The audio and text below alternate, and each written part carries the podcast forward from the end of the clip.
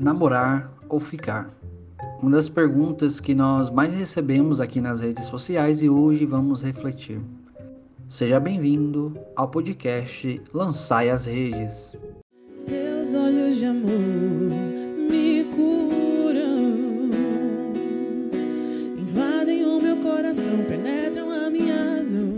E aí, galera, Shalom, entrando em mais um assunto aqui polêmico importante para nós, especialmente aos jovens que me pedem muito que é falar sobre essa questão do, do namoro é, e dos ficas, né? Que tanto recebo perguntas aqui me perguntando se é pecado ficar, se a gente pode ficar, como é que a igreja vê essa questão. Primeiro, acho que antes de você prosseguir nessa formação, é entender justamente o que eu já falei no começo sobre castidade, afetividade e sexualidade. Entendendo esses três pontos, eu acho que fica até mais fácil a gente é, não dá uma receita pronta aqui como às vezes as pessoas esperam, assim, ah, isso é certo, isso é errado, a gente fica num campo muito moral das coisas. Vamos entender primeiro o que é essa questão do namoro. É, o namoro ele é um aprofundamento da amizade. Primeiro, a amizade, o que seria sadio nesse caminho, uma amizade profunda com uma pessoa que você gosta e essa amizade desperta então um desejo de de ter um caminho mais próximo com a pessoa. Em outras palavras, você começa a gostar daquela pessoa e essa reciprocidade faz vocês desejarem um ao outro. Lembrando que nós temos a questão da paixão, certo? E aqui, para que eu tenha um bom discernimento sobre o namoro, eu preciso entender três campos.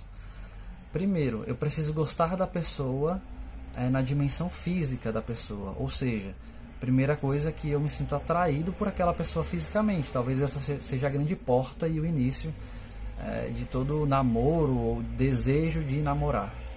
O segundo campo é que eu me apaixone e goste da pessoa num, numa dimensão intelectual.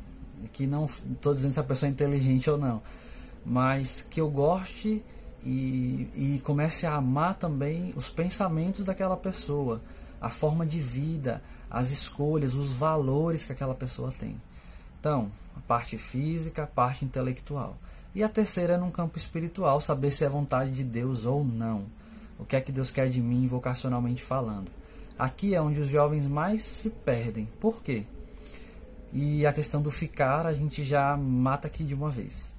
Quando eu só me apaixono por um desses três pontos, ou seja, se eu só começo a gostar da pessoa na questão física, é aqui que eu me perco na dimensão do ficar. Por quê?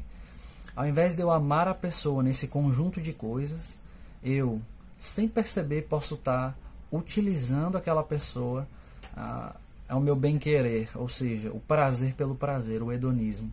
Eu paro numa dimensão física. Ou seja, quando eu perder a atração por aquela pessoa, acabou-se.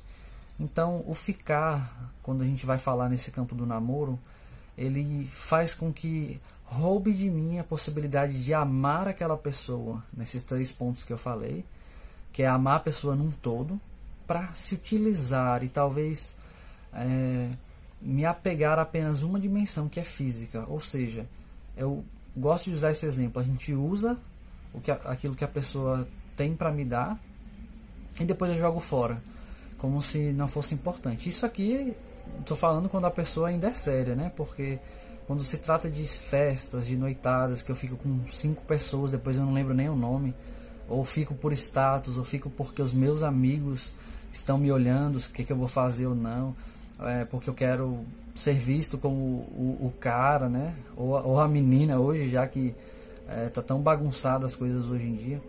Quando eu não me importo com os valores, quando eu não me importo com a minha vocação, quando eu estou mais ligado à minha aparência, aos status que vão pensar de mim, eu começo a me utilizar das pessoas e não a amá-las.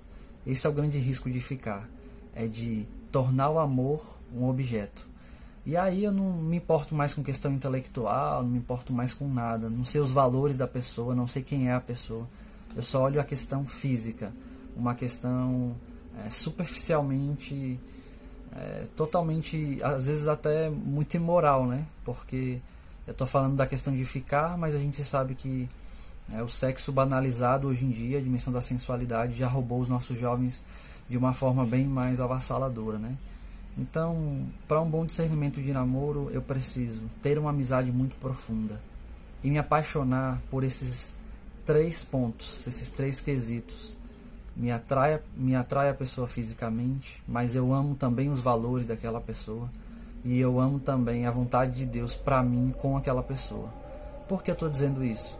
Porque se você se une a uma pessoa apenas por, pelo campo sexual, quando vocês se tornarem velhos num casamento, quando vocês já tiverem idosos e não tiverem mais a possibilidade de, de ter o ato conjugal, de ter essa relação, então tudo, todas as outras coisas se perdem. Ou mais, né? Quando aquela pessoa estiver mais velha e não me atrair mais fisicamente, eu vou ser o primeiro a querer deixar de lado. Por isso que os divórcios hoje é, estão cada vez mais comuns e avassaladores também. A gente aprendeu a, a olhar só para a parte física, para um atributo da pessoa. E esses outros que eu deveria amar a pessoa como ela é, nos seus valores mais profundos, nas suas escolhas, eu praticamente não olho mais, porque me apeguei a um atributo. Então eu troquei o meu amor do todo por uma única uma única via e essa via ela um dia vai passar. A pessoa não é só corpo, a pessoa não é só físico, a pessoa não é só é, dimensão a, sexual, não é só isso. A questão do ficar e do namorar, para quem quer viver uma vida casta, uma vida afetivamente madura, porque nós não, não somos cachorros, né? Nós não somos animais, nós não vivemos por instinto. Quem vive por instinto são os animais, nós não. Nós olhamos as pessoas como um todo. Isso é dignidade humana. Nós não podemos fugir disso. E é importante que a gente aprofunde isso, porque ligados ao que os outros falam, dizem e pensam sobre nós, nós vamos nos ferindo, nós vamos trocando relações profundas por momentos de prazer. E aí, caros jovens, eu tenho que dizer a vocês: quem escolhe amar um atributo acaba não amando a si mesmo e está se utilizando das pessoas. Então a questão não é só dizer ficar é certo ou errado. William, mas como é que eu vou saber se eu gosto daquela pessoa ou não? Você não precisa beijar ela para saber se você vai gostar dela ou não. Porque isso aí você está experimentando, usando a pessoa do mesmo jeito. Não é o beijo, não é o sexo, não é isso que vai te fazer se unir mais àquela pessoa, não mas é um conjunto de atributos. Primeiro, se não começou numa amizade, já começou errado. É, o namoro é esse aprofundamento. Então, eu conheci a pessoa ali, trilhei um caminho com ela e agora, namorando, eu posso aprofundar mais nessa amizade. Mantendo os limites de carícias que o namoro permite. E também, quem quiser, eu posso enviar um link sobre, sobre essa questão das carícias no namoro. Qual é o limite. E depois do namoro, um noivado. Noiva, o namoro é essa prévia aí de um casamento. E a pessoa, eu descobri que realmente eu amo ela. Na parte intelectual, eu amo ela porque é vontade de Deus, então nós vamos noivar e aí se casar, e aí todas as coisas vão se consumando, mas eu não me apego a um atributo. Quem fica corre o risco de jogar o amor fora por um momento de prazer.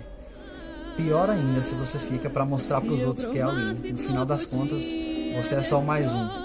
Então que Deus abençoe. Espero que isso aqui é só uma luz, né? Lógico. Isso aqui daria horas de pregação, de formação, mas é apenas luzes para nos ajudar nesse caminho. Então que Deus abençoe. Shalom. Sei que me olhas e te deixas encontrar. E eu não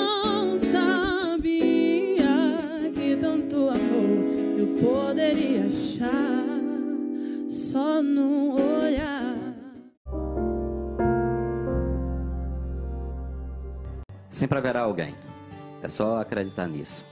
Eu disse: se por acaso, se por acaso você não conseguir caminhar, se seus pés enfraquecerem, se a estrada se alongar, sempre haverá um alguém capaz de lhe carregar. Se por acaso você sentir a alma sangrar e se a alma ferida fizer seu corpo chorar, sempre haverá alguém capaz de lhe consolar. Se por acaso você sentir o mundo escapar, se tudo for solidão, se a solidão maltratar, sempre haverá alguém capaz de lhe abraçar. Se por acaso você não conseguir enxergar, perdido dentro de si, vendo tudo se apagar, sempre haverá um alguém capaz de lhe encontrar. Se por acaso você sentir a vida açoitar, e na hora da agonia, se você se desesperar, sempre haverá um alguém capaz de lhe acalmar. Se por acaso você vê tudo se apressar, se todo mundo corresse o tempo acelerar, sempre haverá um alguém capaz de lhe esperar. Se por acaso você deixar de acreditar, se a própria humanidade lhe decepcionar, sempre haverá um alguém capaz de lhe inspirar. Se por acaso você sentir medo de amar, se achar que não é mais capaz de se apaixonar, sempre haverá um alguém capaz de lhe conquistar. Sempre haverá amor, sempre haverá o bem, numa via de mão dupla com a força de um trem. Alguém ajuda você e você ajuda alguém, já que sempre haverá alguém para lhe entender, lhe carregar, lhe acalmar, lhe abraçar quando doer, alguém para lhe confortar quando o mundo lhe bater, já que sempre haverá alguém para lhe socorrer, só é preciso ser justo e grato para perceber que sempre haverá alguém precisando de você.